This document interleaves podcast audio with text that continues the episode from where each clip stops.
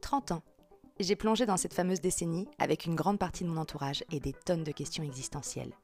Et il m'a fallu une cohabitation avec des gens bien plus jeunes que moi pour que surgisse cette interrogation. C'est quoi avoir 30 ans en 2022 Entre remise en question, attente, perte de repères et meilleure connaissance de soi, je suis donc allée à la rencontre des gens de mon âge pour un bilan générationnel. À nos 30 ans. À nos 30 ans. À nos 30 ans. À nos 30 ans. À nos 30 ans À nos 30 ans. À nos 30 ans. Alors aujourd'hui, c'est un nouvel épisode de À nos 30 ans. Et là, ça ne correspond pas trop parce que la personne devant moi en a 29, cette très jeune personne. Et cette très jeune personne, c'est ma petite sœur. Voilà, qui a un parcours de ouf. Et euh, ben, je vais lui laisser, enfin, la, la laisser euh, nous expliquer ça. Euh, bonjour, je m'appelle Lucille, j'ai 29 ans, euh, je vis à Nantes et j'ai étudié l'art. Euh, en fait, ça a été voilà, tout le, concept de mes études, ça a été de faire des études qui clairement ne me destinaient pas à un métier dans les finances ou une grande réussite sociale. J'ai intégré une école des beaux-arts après des études en histoire de l'art et esthétique de l'art.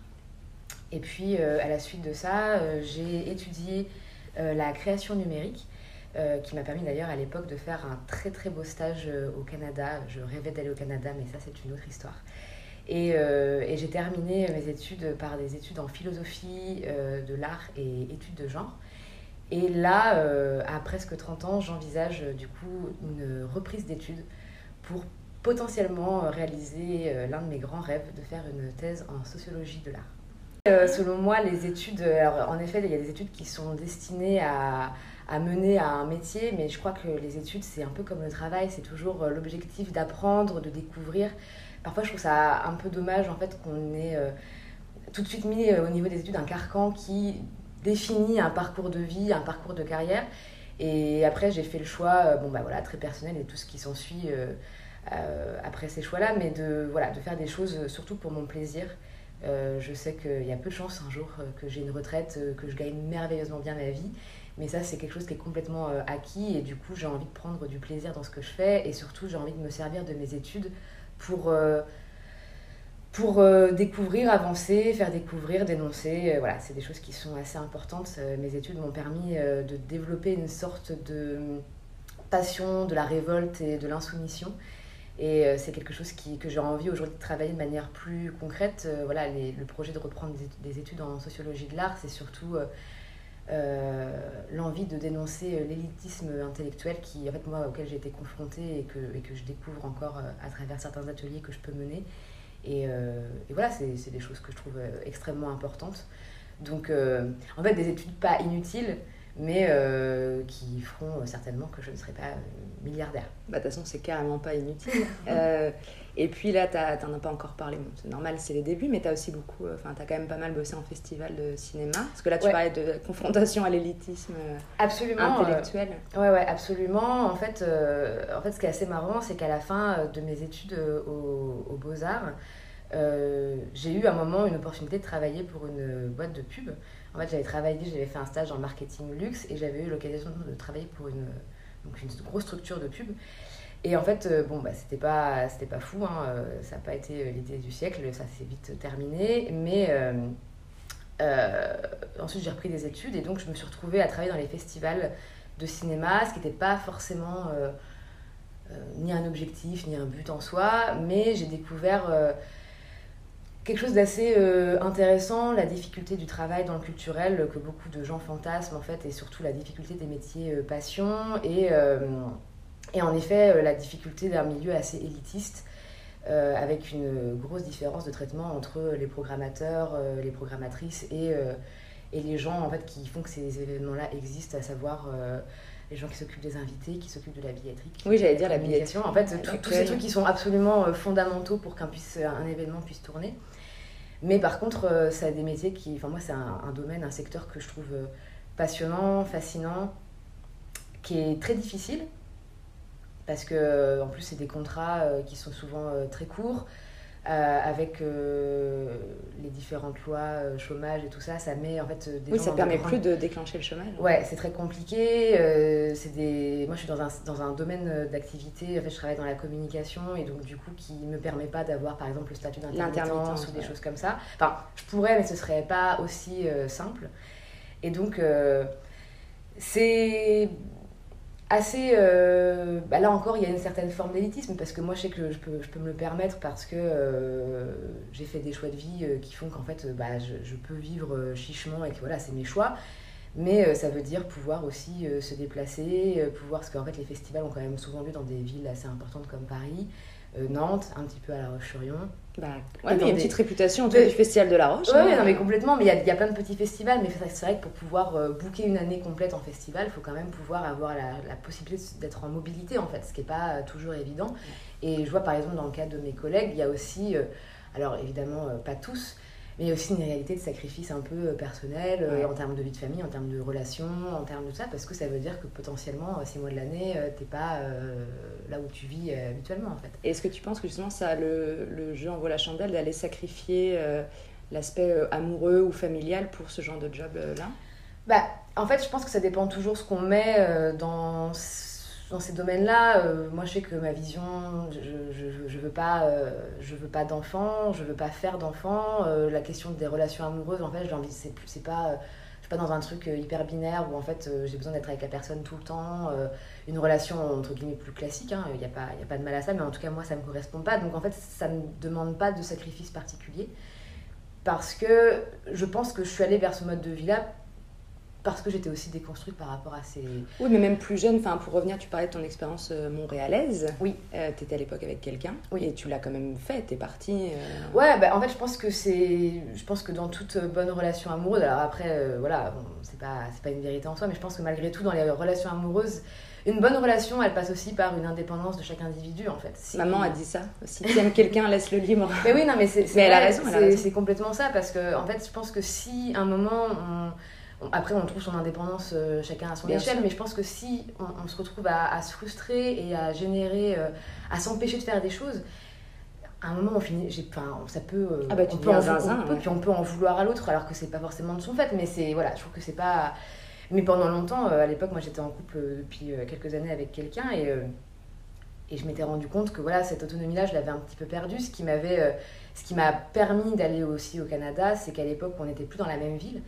Et donc, euh, le fait de retrouver des nouvelles personnes, de, de, de traîner avec un, un, autre groupe de gens, euh, voilà, m'avait aussi redonné euh, une espèce de, de liberté. D'individualité. Ouais, c'est ça, exactement. Et, et, puis, c'était surtout un, c'était un rêve hein, euh, pour moi d'aller au Canada. C'était quelque chose que je voulais depuis que j'avais l'âge de 10 ans. À l'époque, j'en avais 24 euh, ou 25, je sais ah, plus. Ah, tu as fait ça dans un rush. Je me rappelle de, l'ultra rush de ah tous les côtés. L'enfer. Euh, je sais pas s'il y a des gens qui, qui vont entendre ce podcast et qu'on fait des stages ou quoi. Mais vraiment, c'est une telle galère avec entre à l'époque en plus il y avait encore la LMDE et la SMEBA qui se mettaient pas d'accord avec avec la caisse d'assurance maladie pour des questions d'assurance de machin enfin bref c'était assez intense, mais en même temps, ça a été euh, aussi extrêmement euh, fluide. Tout s'est euh, très bien enchaîné. J'ai pas eu de difficulté à trouver un stage, j'ai pas eu de, trop de difficultés finalement à obtenir mon visa, pas de difficulté à trouver un logement sur place. En fait, tout s'est parfaitement passé. moi, c'était vraiment. vraiment le rêve d'une vie. Hein. Je me rappelle que j'ai pleuré toutes les larmes de mon corps quand je suis arrivée là-bas, que j'ai vu toute cette neige, que je me suis dit. Oh, et que j'étais en plus là-bas euh, légalement pour travailler. Et en plus, quand on travaille dans un pays, je trouve qu'il y a quelque chose, on découvre vraiment le pays. Euh, moi, j'avais mon petit bar euh, qui s'appelle le Billy Coon. Je crois qu'il est toujours là-bas, c'est sur le plateau Mont-Royal. et qu'on allait tout le temps là-bas j'avais mes petites habitudes quoi. Et oui, tu t'es intégré euh, très complètement. vite. Ouais, ouais, voilà, à faire du ski de fond euh, le week-end. La base, moi c'est ce que je fais là à Nantes, absolument tous les week-ends sur les bords de l'Erdre. Donc c'était une expérience qui était, qui était fascinante et puis surtout qui était assez intéressante parce que en fait plusieurs fois dans ma vie j'ai essayé de faire des stages euh, là-bas. Il y a toujours un truc qui a fait que ça marchait pas. Et là à ce moment-là tout s'est débloqué et ça a tellement tout débloqué qu'au final je suis revenue. j'ai arrêté mes études pendant un an parce que j'ai décidé de me mettre en tant que freelance en designer graphique, que j'ai euh, quitté la personne avec qui j'étais. Enfin voilà, on, repartait vraiment euh, de zéro. Euh, Mais ça faisait du bien en fait parce de, de, de, vivre ailleurs et en fait d'un seul coup de ça permet de, de faire, des, de faire du, le point sur des choses auxquelles tu penses pas forcément, mais la distance géographique avec ton quotidien, en fait, euh, alors je dis pas que c'est forcément nécessaire, mais tu hein, prends un recul qui est énorme.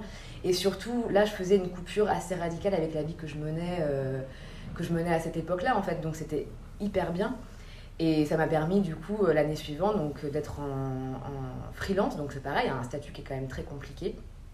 Euh, parce que même si on nous dit que c'est vachement bien euh, d'avoir son entreprise et tout ça, c'est très compliqué en termes de travail, surtout qu'on ne nous apprend pas euh, toutes les difficultés de l'entreprise. voilà, l'anecdote, c'est que je suis freelance depuis quoi 4 ans maintenant et que euh, cette année, pour la première fois de ma vie, j'ai fait appel à une comptable et j'aurais dû faire ça depuis tellement longtemps. Enfin, c'est tellement. Euh, ah, ben, je l'ai lu, enfin, j'ai lu le bouquin l'autre jour de Léna Situation et qui disait si, si vous lancez un truc et que ça roule très vite, prenez un comptable. Ah, mais oui, mais c'est. c'est trop, trop bien, quoi. Parce qu'en fait, clairement, euh, du jour au lendemain. Enfin, quand tu as ton, ta propre entreprise, alors moi, je suis pas toute seule, on est deux, mais, euh, et je fais pas ça à temps plein. C'est aussi un choix que j'ai fait dans ma vie de, en fait, de garder aussi cette notion de plaisir dans, les, dans mes projets euh, artistiques. Parce qu'en plus, moi, je me suis spécialisée par la suite plutôt en typographie. Donc euh, vraiment un truc un peu, un peu niche quoi. Et hier tu m'as montré une typographie de fesses, tout ça pour ça. qui est une très très belle Avec des petites fesses partout. Mais c'est... voilà, toujours ce qui est compliqué, c'est que quand on travaille dans des, dans des, dans des domaines un peu créatifs et qu'on est freelance, la, la, part en fait, de créa, elle est assez limitée. Et euh, moi, je sais que j'étais arrivée à un moment où j'étais un peu dégoûtée en fait, parce que entre le moment où, entre la prospection, la comptabilité, la, la, la enfin, le fait de faire des factures, la facturation, les relances, en fait, finalement, voilà, le temps de créa, il n'est pas, il est pas si énorme. Et surtout, oui, t'es appesanti par des trucs. C'est ça, et, et, surtout, en fait, ce temps de créa, il est euh, soumis à une rentabilité. Et sauf que créativité, et rentabilité, c'est quand même pas. Ah, bah ça a poussé des chanteurs à se suicider. Hein, voilà, c'est pas, c'est pas top, top, top, quoi. Donc il y a des gens pour qui ça, à qui ça convient très bien. Euh, moi, je sais qu'aujourd'hui, l'équilibre que j'ai trouvé, et en tout cas le fait de travailler à deux, et ça c'est pareil, s'il y a des auto-entrepreneurs qui m'écoutent vraiment. Euh, franchement, travailler à deux, c'est tellement euh, plus simple. Enfin, en tout cas, d'avoir quelqu'un qui puisse. C'est comme en fait quand on se lance dans le sport, parfois être à deux ça permet à des moments en fait de se reposer sur l'autre et inversement et de pas avoir la charge euh, tout seul. Et surtout en fait en fonction de nos compétences parce qu'on va pas se cacher on n'a pas euh, franchement moi des gens qui vont me dire je suis un super chef d'entreprise ou une super, une super chef d'entreprise je sais faire de la compta du juridique euh, de la facturation je sais être organisée faire et du bon management et tout ça. Et tout ça en étant dans la joie et la bonne humeur dans un temps extrêmement restreint sans bosser un peu les week-ends je... Ah bah ça sent le burn-out, c'est déjà je... contrôle. Ouais, ou alors donnez-moi la recette parce que je sais pas trop, mais c'est pas, voilà, pas si simple. Et le fait d'être à deux, euh, ça permet voilà, de, de scinder. Euh, déjà en termes de compétences, on multiplie aussi euh, le champ des possibles et donc les propositions qu'on peut faire. Donc accessoirement, on, ça nous permet parfois de faire des, des projets qui sont un peu plus chers, mais de les faire sur des projets sur plus longtemps parce qu'on peut proposer plus de choses et donc on n'est pas sur plein de petits micro-projets euh, qui peuvent être euh, à la fois passionnants mais un peu éreintants. Et surtout, voilà, on, on a chacun nos domaines euh, voilà, où on est bon. et donc, comme ça, on, on, se dispatche un peu le travail. Et c'est quand même voilà, beaucoup, plus, beaucoup plus reposant. Oui, comme puis comme tu dis, on n'a pas tous les, les mêmes. c'est pas un, un, problème de compétences, mais tout le monde est un peu bon dans autre chose. Et je pense que ça peut aussi insuffler un truc auquel toi t'aurais pas pensé forcément toute seule. Et puis il y a les trucs dans lesquels on a envie de donner de l'énergie. Moi, il y, a des, y a des domaines, par exemple, toute la question, tout ce qui est dans le web design et tout, c'est un milieu qui me parle pas, qui mmh. j'ai le recul pour avoir un regard critique. Mais franchement, euh, je suis contente de ne pas m'en occuper en fait, parce que c'est pas un, un, support avec lequel je suis à l'aise, c'est pas un truc qui me parle. Moi, je suis pas très consommatrice euh, de, de sites internet. Euh, c'est tout paradoxe ou pas, mais pour une personne qui travaille un peu dans, avec, sur les logiciels et tout, je suis pas très connectée, c'est pas trop un truc. Bah, ça peut être ton outil et en même temps pas ta grande passion. C'est ça, exactement. Donc c'est pas, voilà, ça c'est, je suis très contente de pas m'en occuper et, euh, et donc voilà, on, se dispatche les choses comme ça et ça marche très bien. Mais euh, je voulais en venir, je peux trop. Non, mais. On a dévié. Euh, on a dévié je sais pas qu'on arrive de Montréal à. Non, non, mais par contre, c'est bien pour. Euh, je sais pas si les gens qui nous écoutent, il y en a qui veulent lancer des trucs, mais c'est bien de se. On, devrait d'ailleurs se donner plus souvent des petits tips après nos expériences. Euh. Ah, bah oui, non, mais complètement. Et puis, c'est surtout ce truc de pas se mettre la pression. Moi, je sais que la première année, je me suis mis énormément la pression. Et en fait, j'ai fini l'année encore plus éreintée qu'une année d'études, alors que tu bosses à côté et tu as des examens. J'étais fracassée de fatigue, quoi. Et c'était c'était hyper intéressant, mais euh, j'ai. euh, Puis c'est intéressant sur la gestion de l'énergie, je pense, dans le- en soi, pour, pour soi, je veux dire, Mhm. même directement, c'est par ces expériences, tu dis, bon, là, j'ai peut-être un peu vidé trop vite la cuve d'énergie que j'avais, et du coup, sur le prochain projet, ou encore quand tu continues ton projet, de peut-être mieux répartir ce que tu mets pour pas finir dans des états euh, euh, d'éreintement, C'est ça. tu es pour le coup plus capable de produire pendant des jours et des jours et des Donc c'est qu'aujourd'hui, moi je sais que ma, pro- ma, ma production, euh, elle, est, elle est beaucoup plus légère. Mais en fait, elle est... euh, voilà, moi le jours. choix... qualitative. Elle est, bah, en tout cas, moi je prends du plaisir. C'est ça, c'était vraiment le truc qui était extrêmement important. J'ai adoré faire des études d'art. Je suis vraiment passionnée de design, d'art. C'est vraiment euh, quelque chose que j'aime, mais profondément. Je... T'as roulé ta bosse dans les musées, quoi. Ouais, non mais en vrai, demain on pourrait me dire, euh, voilà, tu, je sais pas, tu, tu, tu euh, en vrai, je sais pas trop de quoi je pourrais manquer techniquement, mais en vrai, moi, tu me retires l'art de ma vie, ce, serait très compliqué, quoi. Ce serait vraiment très, très, très, très compliqué. euh, c'est quelque chose qui me fait du bien. Les musées, euh, c'est des endroits dans lesquels je me retrouve, qui me détendent, dans lesquels je me sens en sécurité. Euh, je peux pas expliquer l'amour que j'ai pour les musées, mais ça me repose. j'ai l'impression d'être au bon endroit, à ma place. Et c'est un, un domaine en fait, qui s'arrête jamais de me surprendre avec euh, des sujets. euh, des- parfois, on trouve des bouquins, des sujets qui ont été traités qui sont très bizarres, en même temps qui en disent tellement long. Enfin, voilà, moi, c'est vraiment quelque chose qui me. Je pense que 80% de mon temps libre euh, est consacré euh, au culturel, quoi. Le reste étant euh, aux soirées. C'est donc ça d'élever des enfants dans l'intermittence. ça fait des enfants qui ont envie d'apprendre. Mais voilà, chiant. et donc c'est pour ça que, que c'était vraiment important pour moi de garder cette notion de plaisir parce que je voulais pas, euh, je voulais pas être dégoûtée de ça. Et je voulais toujours avoir ce truc aussi de, de découverte dans les projets dans lesquels on peut, sur lesquels on peut travailler, un peu de challenge. Et, et ça, c'est des choses que je pense que, qui fonctionnent avec, euh, avec justement euh, encore l'envie. quoi. Quand tu n'as plus l'envie, quand tu es fatigué, quand ton travail te saoule, bah, en fait, en termes de créativité, c'est très limité parce qu'en fait, ton cerveau, il est cramé. Et, euh, et c'est des métiers. euh, Je sais plus avec qui on en parlait justement. euh, la jonction, enfin le- la, la naissance du capitalisme dans le milieu de, de l'art, quel qu'il soit, en fait, je pense que ça a rendu des gens complètement zinzin. mm, mm. Parce que un jour, tu sais pas pourquoi, tu as un élan artistique et après, ça marche pour toi. Il y a des gens pour qui ça a marché. Et tout à coup, très vite, les gens ont- t'agrippent un peu et on va te demander de produire euh, pour que ça soit rentable, que ça soit des, des albums, euh, des spectacles, tout ça. Et, et- et d'ailleurs, il y a plein de gens, des acteurs, des humoristes, des chanteurs qui soit sont morts, qui ont sombré, soit qu'on- qui se sont retirés de la vie artistique euh, parce que c'est là où on te demande de capitaliser sur ta créativité. Complètement, ouais. Or, pour moi, c'est très fluctuant la créativité. C'est-à-dire que il y a beaucoup de gens qui parlaient de Arthur Rimbaud en disant on dirait qu'il a eu un éclair de génie pour. euh, Mais c'est voilà. ça. Et peut-être qu'il n'en a pas eu d'autres, et peut-être que c'est ça l'humain, tu par un contexte émotionnel, de je sais pas, euh, voilà, tu arrives à créer, tu as des gens qui arrivent à créer toute leur vie, d'autres à des moments plus ponctuels, mais je trouve ça dingue qu'on- que le système capitaliste se soit euh, insinué jus- tu vois, jusque-là, en disant il maintenant que tu que es bon dans quelque chose, il faut capitaliser là-dessus, alors que la vie peut faire qu'à des moments, il n'y a rien qui sort de toi, ou, ou peut-être que ça n'arrivera même plus jamais. Mm, mm. Et c'est-à-dire que si tu t'es défini que par ça, bah, tu deviens fou, quoi. Enfin, Bah, c'est surtout qu'en fait, euh, moi je considère que la créativité, euh, c'est euh, une forme euh, de liberté presque absolue. En fait, où normalement, dans la créativité, un peu, alors j'ai- j'aime pas utiliser ce mot-là, mais un peu divine, où tu te réveilles la nuit et t'as l'idée un peu, voilà, t'es là, ah, c'est bon, dans ma tête, tous les éléments entre le brief et ce que je demande et ce, et ce que je veux faire, tout se recoupe et ça paraît hyper fluide. Il y a une espèce de.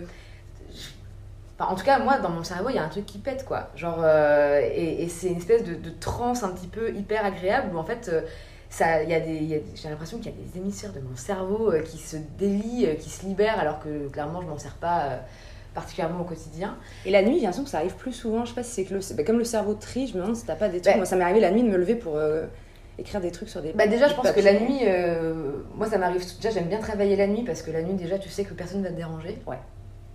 Euh, tu sais que tu vas pas recevoir des mails, tu vas pas être appelé, tu vas pas, on va pas te dire ouais, vas-y, on bouge, on va boire un café ou quoi. Donc il y a un espèce de, repos total. Moi, je sais que la nuit, c'est un truc qui, ça fait vraiment euh, euh, artiste de dire ça, je me déteste, mais c'est vraiment un truc qui m'inspire beaucoup. En fait, le calme de la nuit, j'ai toujours été assez fascinée par ce, genre, en fait, la vie, la, la nuit, ça vit mais sa vie lentement, Doucement, ouais. bizarrement, un peu cachée. Et en fait, je trouve que c'est hyper euh, reposant. Les nuits d'été sont marrantes pour ça, la campagne, tu sais, t'as les grenouilles, les oiseaux, mais c'est quand même plus bizarre. Ouais, c'est ça. En fait, c'est vraiment un autre rythme. Et c'est surtout, en fait, euh, je pense que moi, ce qui me fait du bien, euh, c'est que souvent la nuit, quand ça m'arrive, alors après, ça m'arrive pas tout le temps non plus.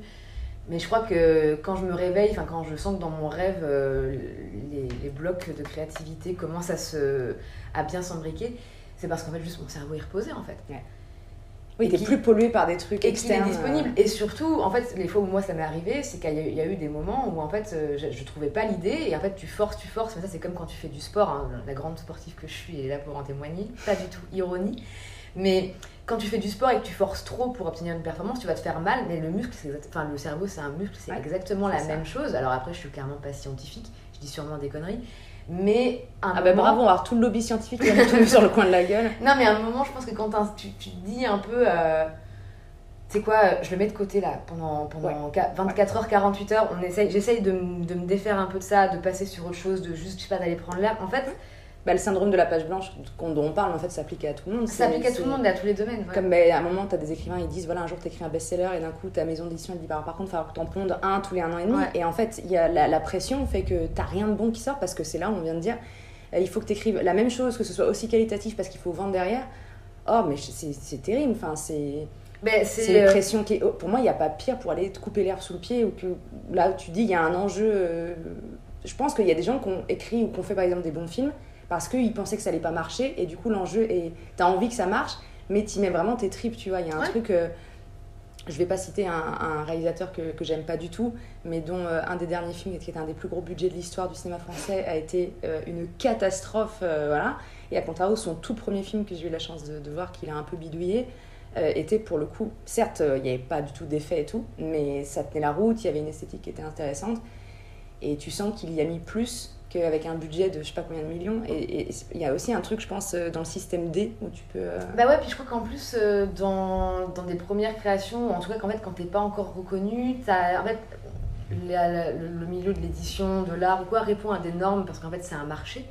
Et en fait, pour répondre à ce marché, à un moment, on va aussi te, te donner les codes auxquels tu dois répondre. Et en fait, les premiers jets, généralement, euh, de, travaux, quels qu'ils soient, sont complètement en dehors de ces codes-là. Donc en fait, voilà, tu as aussi ce truc de liberté, tu, tu crées par rapport à tes inspirations, par rapport à tes, euh, tes références, tes envies. Et plus par quelque chose d'imposé. C'est ça. Et en fait, ensuite, tu vois, genre comme tu dis, tu fais un, un premier film euh, un peu, euh, un peu étrange qui marque un peu ta patte et en fait, euh, les gens kiffent. En fait, après, on va te dire, ouais, mais du coup, ça correspond à tel domaine, à, tel environnement du cinéma. Ce serait peut-être intéressant que tu refasses la même chose. En fait, on va te donner des codes auxquels voilà, tu dois, tu dois répondre. Et, en fait, Et des fois, pas- ça marche. Je- T'as des réels caméléons et où tu te dis, t'as pas deux films pareils. Mais à côté de ça, t'as des gens qui refont toujours la même chose. Et pour moi, un classique, c'est pas, du... c'est pas immense, mais genre Ken Loach qui fait plus ou moins la même chose, euh, Mhm. qui fait vraiment du film social. Après, des fois, tu pisses dessus de rire et des fois, pas du tout. Mais ça peut marcher. Mais par contre, euh, je trouve que c'est rare que t'aies. Moi, après, mes références, c'est plus le cinéma. Que. euh, que- Enfin. que qu'une fois que tu as été mis dans une case, je trouve que, à part qu'évidemment, tu as des réalisateurs qui sortent du truc et qui arrivent à maintenir. euh, je pensais entre autres à. comment ils s'appellent les Belges De l'épine. Ah oui. et voilà, et qui, qui, font des films très très drôles, belges et tout. Mais une fois que tu as été mis dans une case, je trouve qu'après, tu as un truc qui perd en. Bah, en fait, je pense que tu as deux possibilités. Euh, soit la contrainte, elle t'étouffe. Ouais. Et en fait, euh, tu perds ta créativité et tu te sens euh, enchaîné. Soit tu considères que dans la en fait, au contraire, la contrainte est un outil et que tu peux venir, en fait, à travers ces contraintes, il y a plein de choses à gratter, euh, de fil à tendre, parfois un peu trop, mais voilà, tu as, plein de choses à faire et je pense que ça dépend vraiment comment tu décides de prendre la contrainte. Mais ça, je pense que c'est un truc qui s'applique à vraiment tous les domaines de la vie, à la vie en général, en fait. C'est pas, c'est pas un truc en mode euh, feel good Ouais. positive. Hein, euh, Non, non, ça pas. dépend, puis ça dépend comment Mais je pense tu- que ça dépend comment, à un moment. Comment des tu reçois le truc, ouais. C'est ça, comment tu décides de. de euh, là, dans, dans le cadre moi de mes choix de, de carrière, je mets des très grands guillemets à carrière, on pourrait se dire que c'est extrêmement contraignant parce que c'est des contrats qui sont courts, qui sont euh, pas toujours très bien rémunérés et tout ça. Mais en fait, moi, cette contrainte-là, elle me convient parce qu'en même temps, elle me laisse aussi euh, du temps dans l'année pour faire d'autres choses. Ça, c'est Euh. Pour moi, ça vaut tout. pour, euh, pour, pour, pour lire, pour réfléchir, pour m'éduquer, pour aller voir des amis, pour aider des amis. Enfin, en fait, c'est. C'est voilà, c'est toujours pareil. C'est où est-ce que tu veux mettre ta contrainte, comment tu la gères et jusqu'où tu es capable Et comment tu conscientises C'est-à-dire que tu as des gens, ils vont dire bah, mon taf, il ne laisse pas de temps pour moi, mais ça me va parce que je suis très bien payée. Enfin, je pense qu'effectivement, chacun euh, trouve sa liberté. Moi, je sais que j'ai toujours eu des jobs mal payés, mais le pire, comme je, on en parlait tout à l'heure euh, avant l'interview, c'était quand tu as le combo mal payé, pas de temps pour toi, pas de sens, pas de, sens de, de l'utilité, où là bah, moi, c'est des trucs qui me font vriller. Donc, euh, je crois que par exemple, là, j'ai bien compris que j'aurais pas de job bien payé. Par contre, je peux en trouver qui me laisse grave de temps à côté. Bah, et, et, et là, bah, quitte à être mal payé, autant que moi je pense que je suis un peu comme toi, que j'ai du temps pour mes potes, pour aller euh, bouquiner, pour aller au cinéma, parce que moi je suis un peu comme toi, je kiffe trop, et voilà. Mais c'est un peu. Euh, et, d'avoir cette notion de liberté que moi je mets là-dedans. Après, t'as des gens, leur liberté, c'est de se dire euh, je bosse à fond pour 6000 balles par mois et après je pars en voyage, tu vois. C'est ça. Mais après, je crois que ça, ça a été un peu le truc. Je crois que c'est vraiment. En fait, c'est pas je crois, c'est l'absolu euh, leitmotiv de mon existence. Et en fait, plus le temps passe et plus je le conscientise et je me rends compte je veux le moins de contraintes possible. Alors ça fait vraiment. Mais en plus, tes contraintes à toi. C'est-à-dire ce que toi, oui, qui sont des contraintes pour Je sais qu'il y a des gens qui pourraient euh, bondir en disant Ah bah c'est pas grâce à des gens comme elle que euh, qu'on va avoir des retraites. Euh, Après, les gens qui disent ça, c'est des macronistes, on s'en fout un peu. Non, mais je, je, peux comprendre, tu vois. Mais c'est sûr que, voilà, moi dans ma vie, en tout cas, je veux pas. ça impacte pas les gens qui m'entourent. moi, je fais, je, fais, je fais mes trucs dans ma vie, voilà. Mais c'est vrai que j'ai pas envie d'être contrainte. Euh, mais là, par exemple, un, rêve, moi, que je rêve de réaliser depuis toujours, c'est euh, d'avoir ma petite maison et, c'est, de la construire moi-même. Euh, et c'est vraiment voilà, l'objectif premier, et ça représente bien ma, pensée, c'est que je veux que ce soit quelque chose qui ne soit, qui soit pas coûteux en, à la fois financièrement et surtout en termes de temps. Moi, je veux avoir du temps pour pouvoir lire, pour pouvoir me promener, me balader. et après, ça demande une gestion. Hein. C'est sûr que voilà, moi, j'ai un tableau Excel de mes comptes. Euh, je fais hyper gaffe à mes sous, euh, je suis un peu la névrosée de, l'argent, clairement, hein, de l'économie. Euh, tout est calculé, tout est pensé. Mais moi, c'est pas quelque chose qui me contraint. Genre, je sais que pour des gens, ça peut, paraître très contraignant. Il y en a qui me diraient, mais enfin, qui me disent d'ailleurs, ouais, mais attends, tu passes ton temps à compter. Ouais, mais moi, ça me dérange pas en fait. Parce que je sais aussi que je compte pour des projets, pour des choses qui me font plaisir. Et c'est pas. et parce que aussi, voilà, j'ai aussi fait ce choix de vie de pouvoir travailler dans un secteur qui m'intéresse. C'est l'enfer euh, des, euh, des, métiers, ce qu'on appelle les métiers passion. D'ailleurs, si ce terme pouvait être aboli, ce serait bien, parce que c'est vraiment l'enfer. Mais euh, d'ailleurs, je conseille un, bouquin qui est trop bien qui s'appelle Te plains pas, c'est pas l'usine, qui est un tout petit livre justement sur les secteurs, en, particulier les secteurs culturels et les difficultés du secteur culturel. Ah oui, ça, ça serait l'argument principal qu'on sortirait. Mais c'est souvent ça. C'est souvent quand tu, quand tu dis ouais, parce que en gros, euh, pour, donner une échelle après euh, de, temps horaire, quand moi je travaille euh, au festival, par exemple, enfin, un des festivals, j'ai deux heures de transport par jour. Donc je me lève à 6 heures du matin. généralement, je commence déjà à bosser parce que je reçois mes mails de pro sur mon téléphone et tout. Donc je commence ma journée entre à peu près à 6h30 et je rentre chez moi, il est 23h. Et en fait, entre les deux, je m'arrête pas de travailler quoi. Donc ça fait quand même des journées qui sont euh, intenses, sachant que ces journées-là, elles, elles sont pareilles le week-end.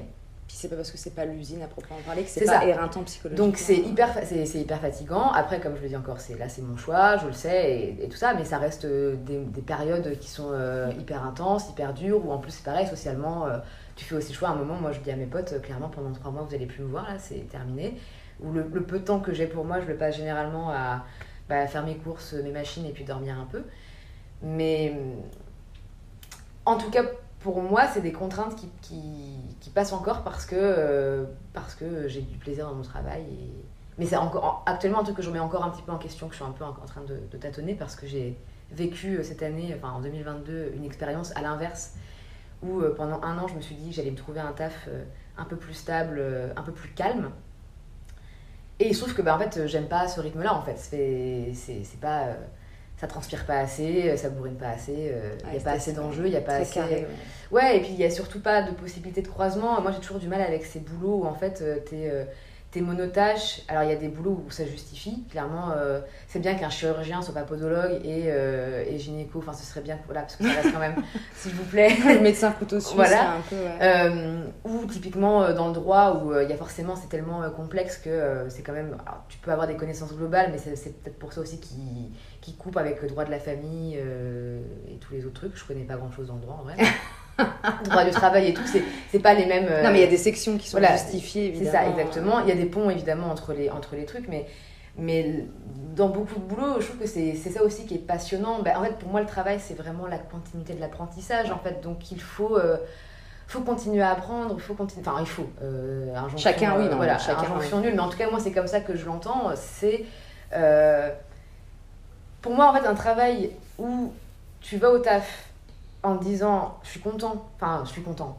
En tout cas, aujourd'hui, je sais pas ce que je vais faire. Et ça me fait plaisir. Et je vais peut-être. Alors, il y, a des jours, il, y a des, journées où clairement tu sais ce que tu vas faire. Mais il y a des fois où tu vas te retrouver sur des, des missions. Ah, c'est un peu le why comme ça. Voilà, c'est ça. En fait, c'est tellement euh, intéressant. En, travaillant en festival, j'ai appris tellement de choses. Euh, sur euh, la régie technique, sur la sécurité, enfin sur, sur vraiment beaucoup de domaines qui Oui, il n'y a pas de thématique de l'ennui en fait. Mmh, non, et il y a surtout le truc de, voilà, de toujours apprendre, toujours être. En plus, c'est des, des, milieux où tu travailles avec des équipes qui sont assez réduites, donc tu discutes beaucoup avec les gens qui ont des parcours très différents. Euh, moi, je vois aujourd'hui, j'ai 30 ans, euh, je corresponds pas du tout à ce que la société attend. J'ai euh, euh pas une relation de couple classique. Bah, je, je, ne veux pas avoir d'enfants. je, je n'ai pas, je, n'ai pas de CDI, j'ai pas milliers, j'ai pas beaucoup d'argent. Je suis pas à l'accession à la propriété. Enfin voilà, y a pas. T'es pas rentière à 30 ans. Je suis pas rentière à 30 ans. Et, et, et c'est pas grave, mais c'est vrai que ce milieu-là, en fait, comme on est beaucoup être dans ce cas-là m'a beaucoup, alors beaucoup apaisé. Il y a encore des fois où je me mets des coups de pression, mais m'a en tout cas beaucoup apaisé sur ces sujets-là en me disant, en fait, euh, en fait, c'est ma vie, quoi. Alors du coup, ça me permet de faire une transition très cool. C'est bien parce que du coup, tu as déjà pré-répondu à plein de trucs que je voulais te demander.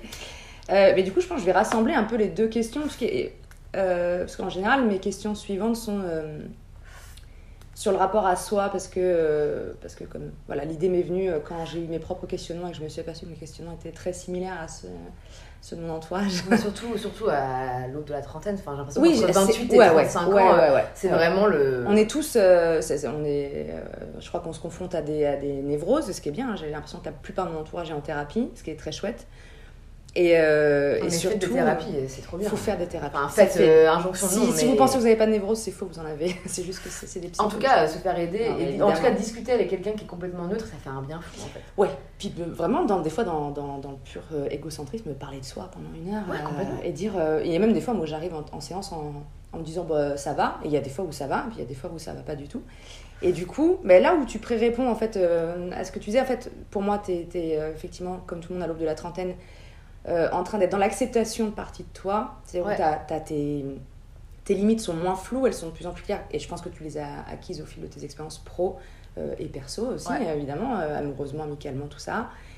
Et, et, donc ça te fait aussi des projets, tu parles de ta petite maison, on en a beaucoup parlé tous les deux, donc en plus on a été un peu élevés chez, chez, les, chez les hippies, donc des maisons petites, pas, pas énergivores, où c'est pas chronophage de s'en occuper, tout ça. Bah l'autonomie, hein, toujours pareil. Pour voilà. moi, pour moi une puis toi, tu es une grande fan en plus de. de... Ah non, c'était ton obsession là pour. Euh, comment ça s'appelle Le minimalisme. Enfin, ouais, c'est ça. Aller au plus.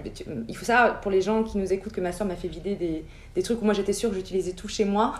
Et c'était des 5 cartons euh, de, de, Mais, mais moi, c'est incroyable. Bah, parce que je pense que, en fait, moi je suis quelqu'un d'assez révolté et je pense que la révolte passe par l'autonomie. Euh, puis non, puis il y a une liberté de se défaire aussi de choses matérielles. Ouais, c'est ça, mais quand je parle d'autonomie, c'est ça aussi. C'est en fait réussir à se détacher.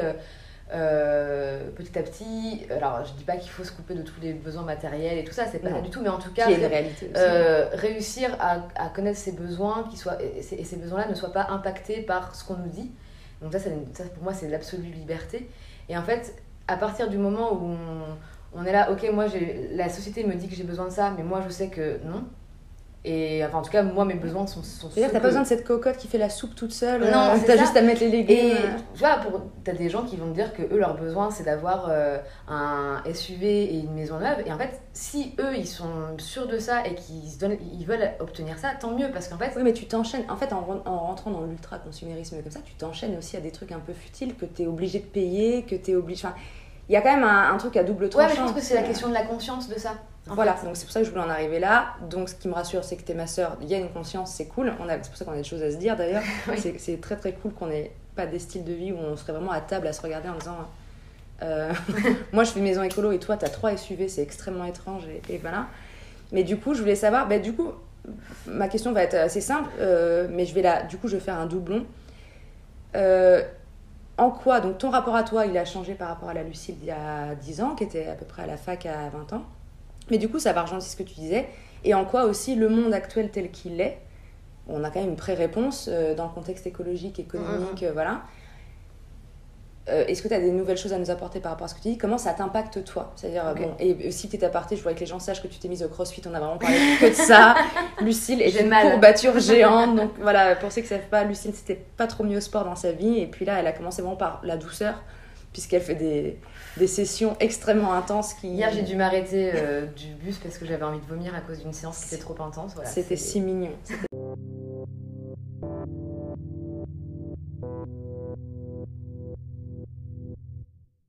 Enfin, je sais pas si les gens, les gens qui vont écouter, il y a des gens qui m'ont connu depuis longtemps, mais en fait, il y a, il y a trois mois, il y a eu un énorme changement dans ma vie. Euh, pendant plus de 10 ans, même euh, ouais, bien plus que ça en fait, pendant presque 14 ans, euh, j'ai attaché mes cheveux Hmm. dans Je un, me dis, il s'est passé quoi il y a trois dans un unique et chignon euh, mal fait. Enfin bref, c'était. euh, J'avais un. je- je- Pendant des années, la transparence était mon leitmotiv. Je ne. Je, je- Moi, je faisais mes études, mais je voulais pas qu'on me remarque. Je voulais même dans le travail, dans, dans mes, dans, mes, dans mes réussites, dans mes trucs. Je suis quelqu'un de très secret. Je- voilà, je j'étale pas forcément euh, mes réussites, mes machins, mes trucs. Mes échecs, beaucoup plus. Oui, c'est Euh, très D'ailleurs, euh, mais je crois que c'est assez général. hein. On a plus tendance à parler de nos échecs que de nos réussites. Et ce qui est un tort, je sais pas, mais je pense qu'en tout cas, il faut pas avoir peur parfois de se dire qu'on a fait. On a, enfin, faut clairement pas avoir peur. Il faut se le dire. Parfois, on a fait les choses bien, très bien, et on a du talent et on est doué. Et c'est pas de, de l'égocentrisme ou, euh, ou avoir le boulard. C'est juste ça admettre euh, qu'on fait des choses bien. Et donc pendant euh, voilà 14 ans, j'ai eu les cheveux attachés. Et vraiment, c'était même pas, il n'y avait même pas une recherche quoi. C'était, euh, je faisais le même chignon, euh, je pouvais même le faire dans le noir, les yeux fermés et tout. Et donc il y a trois mois, je me suis coupé les cheveux courts. Donc parce que je me suis dit si je les laisse un peu mi-longs et tout, je vais continuer de les attacher. Donc j'ai pas eu le che- là, je me suis Ouais, dit, zéro option. je- Voilà, zéro option. J'ai j'ai toujours des cheveux, mais j'ai les cheveux courts. Et en fait, j'ai complètement sous-estimé euh, le pouvoir des cheveux dans une vie, mais c'est un truc de fou en fait. Ouais. C'est déjà dans, dans le regard qu'on porte sur soi. Euh, moi, je sais qu'il m'a fallu un courage de zinzin parce qu'entre le moment où j'ai commencé à me potentiellement me dire peut-être que je vais me couper les cheveux et le moment où je l'ai fait, j'ai quand même décalé deux fois mon rendez-vous chez le coiffeur, enfin bref. Et ça a vraiment euh, cassé un truc dans ma tête, mais dans le bon sens. Ah, mais ça se sent, ouais, je, la Ça, ça peut paraître un détail, ça peut paraître très futile, Ah non, je crois pas. mais en fait, ça m'a reboosté pour des choses. Et euh, entre autres, par exemple, mon envie de reprendre des études, où à un moment je me suis dit, euh, bah c'est ridicule, je vais pas reprendre des études, alors puis en une thèse en plus, à 30 piges, non mais je vais la finir, j'aurai 40 ans, parce qu'en plus, euh, clairement, je veux pas être financée, tout ça, tout ça. Et après, je me suis dit, bah, pourquoi en fait? Enfin, Pourquoi je m'empêche tout ça? Et en fait, vraiment, le fait de m'être coupé les cheveux et d'avoir euh, vraiment changé, donc déjà une image que j'avais de moi, euh, que je voyais littéralement tous les jours depuis des années, a été assez étrange, assez perturbante. Pour mon entourage aussi, c'était un, c'était un changement. euh, bah, pas plus tard qu'hier, on a vu un, ami qu'on connaît depuis toujours et qui savait même pas comment mes cheveux étaient. C'est la première fois qu'il me Oui, voyait avec des cheveux en fait. Tes cheveux sont bouclés comme ça Ouais, ou- ouais. et, et du coup, c'est assez, c'est assez marrant. Et en fait, ça a été vraiment une espèce de, de déclic, et euh, surtout par mon rapport euh, au corps, où moi, ça a été une, problématique depuis euh, des années, par rapport à ce- cette relation un peu, enfin, de société très binaire du masculin-féminin. Où en fait, je me reconnais pas particulièrement dans le masculin, mais pas particulièrement dans le féminin. Je m'en fous un peu, en fait. Euh, j'ai ma vision d'une féminité, j'ai ma vision d'une masculinité. Ma féminité est empreinte d'une masculinité. Euh, De toute façon, pour moi, euh, c'est un tout, en fait. C'est Bah oui, c'est ça. Voilà. Et du coup, le fait de me couper les cheveux, et en fait, même si mes cheveux étaient attachés, de supprimer en fait mes cheveux longs, qui étaient peut-être un espèce de restant de féminité, un truc auquel je m'attachais un peu pour ça, m'a. Et qu'en plus, finalement, tu sais, ce qu'on pourrait, si on, que, que, que tu, comment dire, que tu, tu mettais un espèce de truc autour de ça, c'est-à-dire que tu les laissais pas libres, en fait. Ouais, ça. que ce semblant de féminité que tu t'accrochais à, à avoir, enfin, que tu voulais absolument garder, la finalité, c'est qu'en fait, tu les attachais euh, très serrés, donc tu les, c'était, il y avait une absence de liberté du cheveu, ou, Ou voilà. Et puis même une absence juste. Parce qu'il y a des gens je sais pas, qui ont les cheveux euh, très longs, mais euh, bah, moi je sais plus ça, et du coup t'as des masques et t'as tout un truc où moi ça me fait plaisir de le faire, mais euh, ça implique un peu des soins. Enfin, moi j'ai un cheveu comme toi bouclé.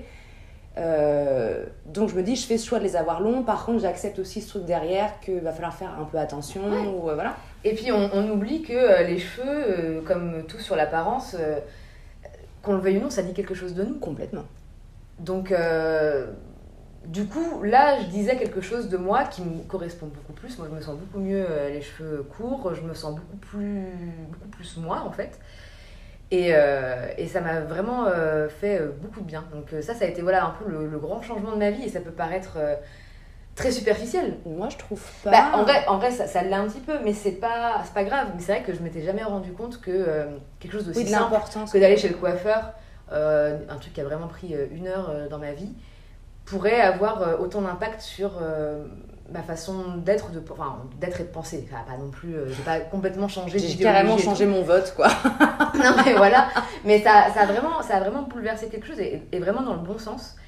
Et, et en plus, je pense que c'est, très con, mais en fait, euh, euh, je pense que enfin, dans le regard des gens, euh, parce, que, parce que le regard des gens compte, hein, euh, pareil, qu'on le veuille ou non, on, on peut essayer de s'en défaire et tout ça, mais c'est quand même. euh, Ah bah t'es perçu par la société c'est de ça, ou telle manière, bien et sûr. en fait, ça permet. Je, je pense qu'une une, une, une femme qui, qui, qui, qui fait un truc, qui coupe ses cheveux, ou enfin, en tout cas qui, assume, assume quelque chose au niveau euh, stylistique, capillaire et tout, dans notre société actuellement particulièrement, Ah, puis chez les femmes d'autant plus. euh. elle, elle vient de dire quelque chose un peu. Ouais. Et moi, je pense qu'en me coupant les cheveux, j'assumais enfin de dire en fait, je m'en fous de la Et d'ailleurs, séduction. c'est pas anodin, tu sais, des fois, euh, chez les gens vraiment pas éduqués au féminisme, qui disent Ah bah, de toute façon, les féministes avec leurs cheveux bleus, là. euh, Oui, leurs comme cheveux- si c'était un grand acte de Ouais, c'est ça, ça, ouais, clairement. grand acte de révolte, ou qu'on qu'on va donner euh, comme euh, encore comme exemple chez euh, dans le monde lesbien voilà les lesbiennes qui s'épilent pas. Et d'ailleurs tiens c'est bien que les gens pensent que féministes et lesbiennes auraient un seul unique style. ça. Non, mais qui serait de se teindre les cheveux dans une couleur bizarre et de Et, pas euh, et du coup, en tout cas, voilà, moi, ça m'a, ça m'a, ça m'a fait beaucoup de bien. Et, euh,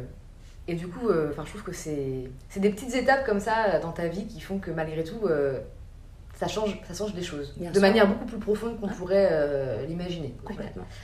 Et ensuite, pour répondre à ta question par rapport euh, à la vie, l'environnement, euh, tout ça, euh, et comment la société m'impacte, la société, elle m'impacte, bah, je pense, beaucoup parce que j'évolue dans un secteur qui est bah, très impacté par des baisses de financement, par une précarité générale des gens qui y travaillent et tout ça. Parce que beaucoup des gens qui travaillent dans le milieu du cinéma sont quand même des gens plutôt politisés. Euh, Il y a beaucoup de collectifs, beaucoup de choses qui se passent parce que justement, c'est des milieux qui sont très précaires. Donc, on, On se bouge. On vit dans une réalité, en tout cas, où, euh, on- en tout cas, l'entraide est très présente. Et, euh, et la société m'impacte, euh, mais pas, pas forcément que dans le mauvais sens. En tout cas, moi, elle me fait vraiment beaucoup réfléchir. Et comme je disais tout à l'heure, euh, elle, depuis quelques années, et particulièrement depuis deux ans, la question d'une autonomie, alors, est-ce que absolu, je pense pas, c'est très compliqué de se défaire euh, de la notion d'argent et, tout ça aujourd'hui parce que bon, on vit là-dedans et que, que c'est pas si simple de s'en couper complètement. Il y a des expériences qui ont été faites et que voilà, il y a toujours un moment où en fait tu as besoin d'un peu de sous. hein, euh. Mais en tout cas, voilà, être dans. Me, dé- me détacher beaucoup, euh, je sais qu'en tout cas, moi je suis quelqu'un d'assez détaché du matériel. Ça fait des années que je, sais que j'ai pas besoin de consommer pour me sentir bien. Après, dire que je consomme pas, ce serait mentir. Déjà, je consomme pour euh, m'alimenter, euh, parce que j'aime quand même bien faire attention euh, à ma façon de présenter. J'aime que mes vêtements soient à mon goût et tout ça. Je suis clairement, je consomme plus de, de, de fast fashion depuis des années. Euh, Il y a beaucoup, il y a, mais c'est vrai qu'entre le, trouver le combo, le bon compromis entre idéologie et en même temps une réalité euh, consumériste et capitaliste et euh, occidentale et pas Puis la toujours. chose là de ce dans quoi on a été élevé et aussi, pas toujours, et pas toujours euh, évidente, mais en tout cas, de plus en plus, je me défais de ce truc-là. Et parce que je suis euh, profondément persuadée, et de toute façon, euh, je suis pas du tout la première à le dire, ça a déjà été écrit euh, mille fois dans mille bouquins, que l'autonomie, elle passe aussi. Enfin, l'autonomie, c'est, en tout cas à mon sens, une belle forme de liberté et surtout la plus grande forme de rébellion. Bah, ça rejoint un peu l'idée de décroissance aussi, du coup. Enfin, c'est ça en fait. hein, Mais après, quand je dis. euh, on s'est aliéné à une. Encore une fois, l'ultra-consumérisme a quand même beaucoup aliéné en fait. En- Ouais.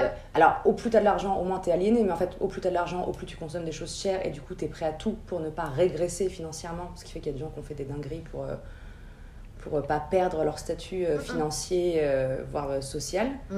Et je pense qu'effectivement, bon, ben là, moi, je traîne un peu plus dans les campagnes hippies et tout. Et, et les gens qui, effectivement, font des petites maisons comme tu veux et qui se détachent, par exemple, de la thématique du loyer, Ouais. euh, et ben, euh, on- qui sont dans des métiers euh, vidéastes ou des choses comme ça, ça leur laisse une grande liberté Ouais, bien sûr. de se dire, bon, ce mois-ci, il y a moins d'argent qui rentre, mais il n'y a pas cette pression d'être éjecté de ton logement. Après, il y a aussi une réalité où c'est pas. Mais c'est pas tout le monde. pas- tout le monde ne peut pas, tout le monde ne veut pas. Il y a aussi, évidemment, c'est généralement. Euh, ces questions-là euh, vont aussi avec euh, une remise en question de son, sa, sa, sa, sa vie professionnelle. Enfin, Bien ça, sûr. il y, a- il y a des gens qui sont très Oui, bien. t'as des gens qui sont dans des milieux aussi où le- on les a amenés à ce questionnement-là. Oui, et puis il y a des, aussi des métiers qui sont compliqués à, à faire enfin, en, en campagne ou quoi que ce soit. Il y a, y a y a des boulots, euh, Bien bon, sûr, c'est bien pas, sûr. particulièrement évident. Et, et puis il y a vraiment des gens qui veulent pas. Oui, t'as des gens qui, en- qui, qui n'ont pas Et, et c'est pas grave, mais je pense qu'en fait c'est toujours la, la, la même chose. En fait, je pense que l'autonomie, elle, c'est surtout en fait la, la conscience. Euh, moi, j'ai pas, j'ai, de toute façon, j'ai pas de problème avec les gens, mais en fait, si quelqu'un qui me dit, euh, moi j'aime consommer et tout, mais qui le fait en pleine conscience, et en fait qui est satisfait de ça, et qu'on a complètement, euh, voilà, qui comprend complètement ce qu'il fait et pourquoi il le fait, en fait, c'est bien parce que finalement, il est d'une certaine manière assez Mm. aussi libre parce qu'il Ouais, ré- bien en fait, sûr. il respecte ses choix et ses idées. Et en fait, Oui, je oui. pense que c'est ça. L'autonomie, c'est surtout ça en fait. C'est surtout respecter ses choix et ses idées. Ben, la conscience, c'est dans tout. On en a parlé avant, la notion de couple. Euh, On a ben, l'ami qu'on a vu hier qui disait Je suis en couple exclusif, mais euh, par choix, parce que c'est quelqu'un qui a été en couple non exclusif euh, Ouais. une grande partie de sa vie. euh, qui, qui- où il y a des choix conscients, c'est-à-dire que tu vas pas te mettre par exemple dans le cadre amoureux en relation non exclusive juste parce que façon, parce qu'on en parle. Si tu as très envie ou que tu te sens pas capable ou que en tout cas ton, ta relation de couple te fait que tu n'as pas envie tout simplement Mhm. d'aller voir ailleurs parce que la personne avec qui tu partages ta vie, peu importe comment, euh, te satisfait. Et ben pareil dans la consommation parce que je discutais avec un pote l'autre jour qui me disait l'urgence écologique, il dit je trouve que ça, ça fait un truc assez... Alors pas totalement binaire, t'as vraiment ceux qui n'ont pas conscience et ça fait pas partie euh, de leur euh, réalité, ils y Ouais. pensent pas ou ils, ils sont peu informés. T'as une partie qui est très inquiète, donc qui est un peu comme toi ou, ou comme moi ou, des trucs, ou les gens qui nous entourent décident de mettre des, des actions en place, au moins dans leur quotidien. euh. Ouais. Et puis t'as ceux qui sont, et je peux comprendre aussi, complètement désabusés, euh, qui disent de toute façon foutu pour foutu, euh, donc qui ont conscience de ce qui se passe euh, actuellement, mais qui continuent de consommer. Et je pense qu'il y a une forme de conscience parce qu'ils le savent, mais ils disent de toute façon, c'est pas de ma faute, ce qui est d'un point de vue générationnel est vrai, d'un point de vue économique, on sait que c'est la génération des entre 44 et 64 qui a le plus niqué la planète. Ouais, mais puis on vit aussi dans une société où en fait ta consommation. Enfin, on a dit, on a fait croire aux gens depuis des années euh, que euh, leur possession Oui. les définissait en fait. Bien sûr. Mais là-dessus. Et définissent un statut. Mais euh, à côté de ça, moi je sais que euh, euh, je suis pas encore complètement détachée de ça. Mais non, c'est dur. Et c'est très, c'est, compliqué. Mais de toute manière, moi c'est, vraiment le, c'est aussi pour ça que j'aime ne pas toujours travailler à fond toute l'année parce que ça me permet, comme j'ai tout à l'heure, de pouvoir lire, de rencontrer des gens, de pouvoir travailler dans des associations et tout ça, et donc de pouvoir me conscientiser euh, toujours Puis sur plein de sujets, du coup. et sur plein de sujets. Et, et en fait, c'est c'est pour ça que, enfin, je pense que c'est voilà, pour moi, tu, il n'y a pas d'autonomie sans conscience. C'est, c'est, je sais pas, enfin, je pense que c'est, enfin, si c'est possible, mais généralement, ça va quand même. Bah, Bien sauf ensemble. si tu as été élevé par des parents extrêmement éveillés qui avaient déjà mis ça en schéma de vie et que tu répètes ça sans y avoir. Oui, mais même, ça veut pas dire non, que en fait, non, t'as quand même une forme de conscience. en Oui, la, la conscience, c'est ce que, enfin, la conscience, c'est ce que tu développes toi, c'est tes idées que tu développes. Bah, déjà, si on n'avait tu- pas eu des classes nature tous les mercredis quand on était môme, Oui. peut-être que la nature. Déjà, mais c'est, vrai que voilà. Et donc, Non, mais notre éducation a participé à ça. Enfin, euh, Moi, je pense que c'est vraiment l'objectif de ma vie, euh, de, de me conscientiser toujours sur les réalités, sur les réalités du monde. Parfois, c'est vrai que vivre en ville, c'est assez compliqué parce que euh, quand on est un petit peu sensible à toutes ces questions de l'environnement et qu'on voit euh, des... En plus, moi, je vis dans une rue où il y a beaucoup, beaucoup de, de Ah boutiques. bah, on est plein centre. Et que euh, je vois des gens euh, se ruer avec des sacs, euh, euh, consommer du vêtement, et en même temps, je vais pas, je vais pas, Non, non, je mais les pas leur périodes faire la, de Noël sont affligeantes. je quoi. vais pas leur faire la leçon. Non, non, non, mais comme sûr, à l'époque, euh, après euh, le confinement, où je vois des gens qui font la queue devant chez Zara, et en fait, je me dis, en fait, on a. Moi, j'ai eu un espoir. C'est-à-dire, pendant le confinement, il y avait tellement de trucs où les gens disaient Oh mon Dieu, la planète se repose, on voit des dauphins qui sortent de tels endroits, l'eau n'a pas été claire euh, là parce que donc il n'y a pas d'activité touristique. Et euh, je pense entre autres à Venise où il y avait des photos euh, absolument incroyables. Et je me suis dit, est-ce que ça va faire tilt Il y avait un truc, moi je trouvais, les gens, il y a des gens qui ont très mal vécu le confinement, moi je l'ai bien vécu. Pareil. Et parce qu'il y avait un espèce de repos, et je me rappelle que moi, du coup, je sortais courir, parce que, bon, effectivement, par contre, c'était bien de prendre l'air, avec ma petite attestation coincée dans mon leggings. et, et je me rappelle que, donc, il n'y avait pas de tramway, il n'y avait pas de voiture, tout ça, et je me rappelle que les oiseaux chantaient très fort, parce que c'était en avril-mai, et je me disais, euh, ça fait tant d'années que je suis en plein centre, et, et donc je m'étais dit, est-ce que ça va faire un déclic? Parce qu'il y avait un truc trop cool de, de voir que euh, quand il n'y a pas l'activité frénétique humaine, la planète, elle est... au Ouais, elle repos. respire, elle respire. Elle respire. Et cet arrêt planétaire avait fait du bien. Et en fait, non, l'injonction économique a repris le dessus très vite. quoi. Oui, et puis une réalité de vie. Et, euh, mais après, moi, je- là, le truc, c'est pas. Je vais pas blâmer les gens. non, euh, mais ça, sert, ça C'est servira à c'est rien. juste toujours. En fait, euh, moi, j'essaye- peux blâmer aussi le gouvernement et puis les Ah, mais grandes complètement, industries mais qui complètement. font leur Bah, beurre là-dessus. De toute façon, oui. C'est eux qui profitent C'est eux qui ça, profitent. hein. Clairement, s'ils voulaient faire quelque chose. euh, Ah bah, ça irait très vite. Voilà, ça, ça pourrait aller très vite. Mais euh, c'est vrai qu'il y a des moments où c'est un peu compliqué. Moi, je sais que parfois, avec certains de- des gens de mon entourage, euh, j'essaie de faire de la, un peu de la, de la pédagogie euh, positive, active, tu vois, mais. euh, je peux pas empêcher les gens, je peux pas et, et je peux pas leur dire euh, ah oui ce que tu fais c'est pas bien, on va pas Non, puis c'est le meilleur moyen de les braquer. en plus. et puis c'est le meilleur moyen de les braquer. Et puis, et puis le truc c'est qu'on est voilà, on est aussi euh, asséné de ça partout quoi, sur les réseaux sociaux. euh, Il y a voilà, euh, euh, acheter ce nouveau truc, c'est des nouveaux looks, des nouvelles tendances tout le temps, Mille nouvelles collections par jour. hein. Et, et voilà, donc à un moment c'est pas. Mais en tout cas, moi ce que je me dis c'est que je, je- je suis persuadée qu'à un moment on va se prendre un, un tsunami taquet- Un petit taquet dans la gueule. ouais. un, un gros taquet dans la gueule. Et je me dis, sur ce truc-là, euh, de manière très égoïste, en fait, oh, clairement, je, je me sauve et je me dis, euh, bah, j'espère que ce tsunami qui arrivera, euh, moi, je me le prendrai plus comme une bonne vague que, que comme un, tsu- un tsunami, Ouais, quoi. Parce que, en plus, on le sait qu'on est aussi. on est la classe moyenne et que s'il y a une classe avec la classe pauvre qui se prend un truc dans la gueule, c'est nous qui allons nous prendre de plein fouet. C'est pas, C'est pas les riches. C'est pas les riches. Donc, c'est pas. On le voit déjà avec la culpabilisation récurrente. euh, Là, tu vois, genre, euh, triez vos boîtes mail, vous sauverez des pandas. À un moment, euh, tu fous pas de ma gueule. Enfin, dans ce cas-là, arrête euh, d'utiliser euh, ta voiture de fonction pour aller d'un point A à un point B. Arrête de prendre l'avion euh, mille fois pour aller au Qatar voir des matchs de foot. Enfin, tu vois, c'est un peu facile.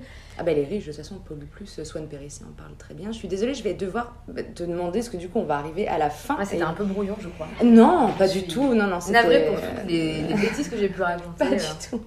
C'est pas évident. Euh, non, non, mais, non, mais du coup, non, mais c'est dense, il faudrait, il faudrait des heures, puis après, on- je suis encore peut-être sûrement plus bavarde que toi, mais on, on est quand même pas mal, euh, Oui. pas mal éduqué à la parole, donc euh, là, il faudrait un, un podcast de 4 heures hein, pour faire Parler, le tour des bien. sujets. Parler, c'est bien. Et du coup, parce que je voudrais savoir de, de- on va dire, si on prend la, ta dernière décennie d'expérience, c'est ce que je dis souvent aux gens, euh, voilà, Montréal, les études d'art, la reprise d'études, les festivals de cinéma.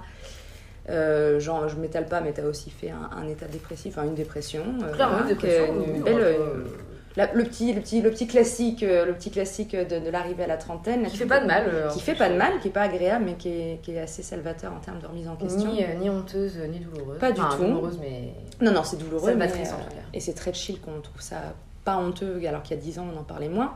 En tout cas, euh, de tout ça, euh, de toutes ces expériences euh, à l'étranger, en France, en festival, de, toutes les expériences douloureuses, euh, des différentes expériences pro, amoureuses, amicales et tout. Est-ce qu'aujourd'hui, il y a quelque chose. euh, J'ai encore du mal à trouver une formulation, je répète un peu souvent la même chose, de comme un leitmotiv ou un mantra ou une leçon de vie, quelque chose dont, que, que, tu as tiré de tout ça euh, au moment de tous ce- ces moments de remise en question, qui toi te permet d'avancer un petit peu plus euh, euh, sereinement?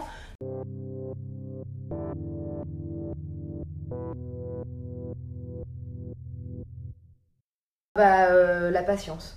Ok. En fait, euh, la patience, c'est vraiment pour moi le truc le plus important, enfin, en- dans ma vie, hein, évidemment. Parce que j'ai envie de plein de choses. Et je sais que je finirai par avoir toutes les choses que je veux. Mais il faut accepter de prendre du temps.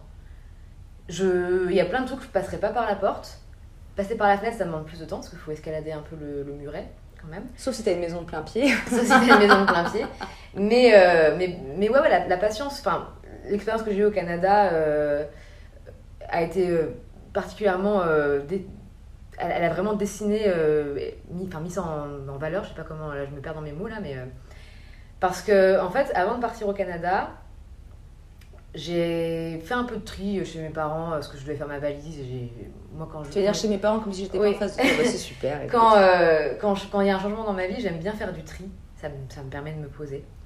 Bon, maintenant, j'ai plus grand chose à trier, parce que du coup, j'ai. Voilà. Et à l'époque, j'ai retrouvé euh, dans un de mes euh, journaux intimes euh, une liste de choses que je rêvais de faire à l'époque. Je devais avoir genre 10 ans, 11 ans. Et c'était marqué aller au Canada. Incroyable. Et il y avait d'autres trucs sur cette liste. Et entre autres, euh, parce que j'en ai fait plusieurs dans ma vie. Et en fait, voilà, je- pour moi, c'est vraiment prendre le temps, la patience. Il y a quelques années, je disais que je voulais être à la fois graphiste et avoir une thèse. J'ai été graphiste. Et maintenant, je vais avoir la thèse. Et il y a d'autres envies qui vont surgir. Et, a- je rêve d'être propriétaire et d'avoir ma petite maison. Et Comme ça se sera quand j'aurai 40 ans et tout ça. Mais en fait, c'est la patience et surtout l'avantage d'être patient, c'est que, outre le fait qu'on apprécie tellement plus ce qu'on a après, même s'il y a des fois on ronge son frein, quand, surtout quand autour de nous il y a des gens qui ont Ouais. euh, la, même, la chose qu'on veut et on est là, ah ben pourquoi moi, j'ai- pourquoi c'est plus long et tout. Mais en fait, t'apprécies vachement et surtout, ton choix, t'as eu le temps de le mûrir, de le réfléchir. Et donc en fait, t'as encore moins de chances de te tromper. Mais c'est prendre le- en plus un peu le système à contre-pied qui voudrait qu'on ait tout très vite.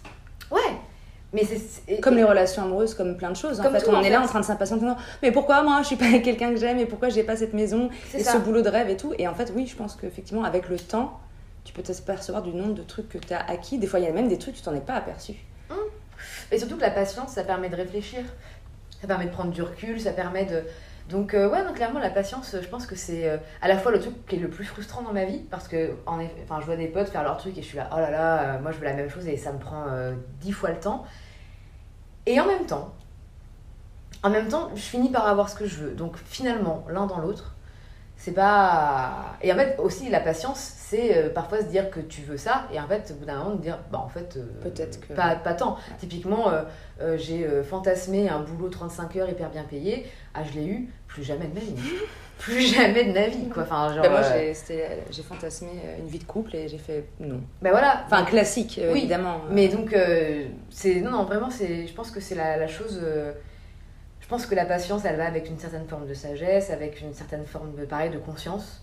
Et ça veut pas dire que je suis consciente et sage, hein, mais en tout cas. Mais plus qu'avant. Ça, bah, plus qu'avant, et. euh, Et en tout cas, c'est très reposant, Ok. la patience. Eh ben, c'était euh, une très bonne conclusion. Moi, je trouve. euh, c'est une conclusion de vieille, hein. Ouais, ah non, je déconne, je déconne. Vieillir, c'est trop bien. Non, non, c'est très bien. Vieillir, bah, ça, ça dépend. Là, moi, j'ai fait une double sciatique, c'est nul. Mais euh, par contre, Oui, bah écoute, moi j'ai des douleurs euh, partout. ah oui, tu soulèves des trucs lourds. je descends mes escaliers en crabe. Mais ça te va très bien. Merci beaucoup d'avoir passé 56 minutes avec moi. ben merci, et puis ben, j'espère que c'était pas. Je pense que c'était un peu brouillon, mais. Pas du tout. Moi, je vais aller fumer une cigarette. Merci, Lucille. Merci à toi, bonne journée. Merci à vous d'avoir écouté un épisode de À nos 30 ans, le podcast qui témoigne d'un âge de l'entre-deux assumé et raconté par les trentenaires eux-mêmes. À bientôt.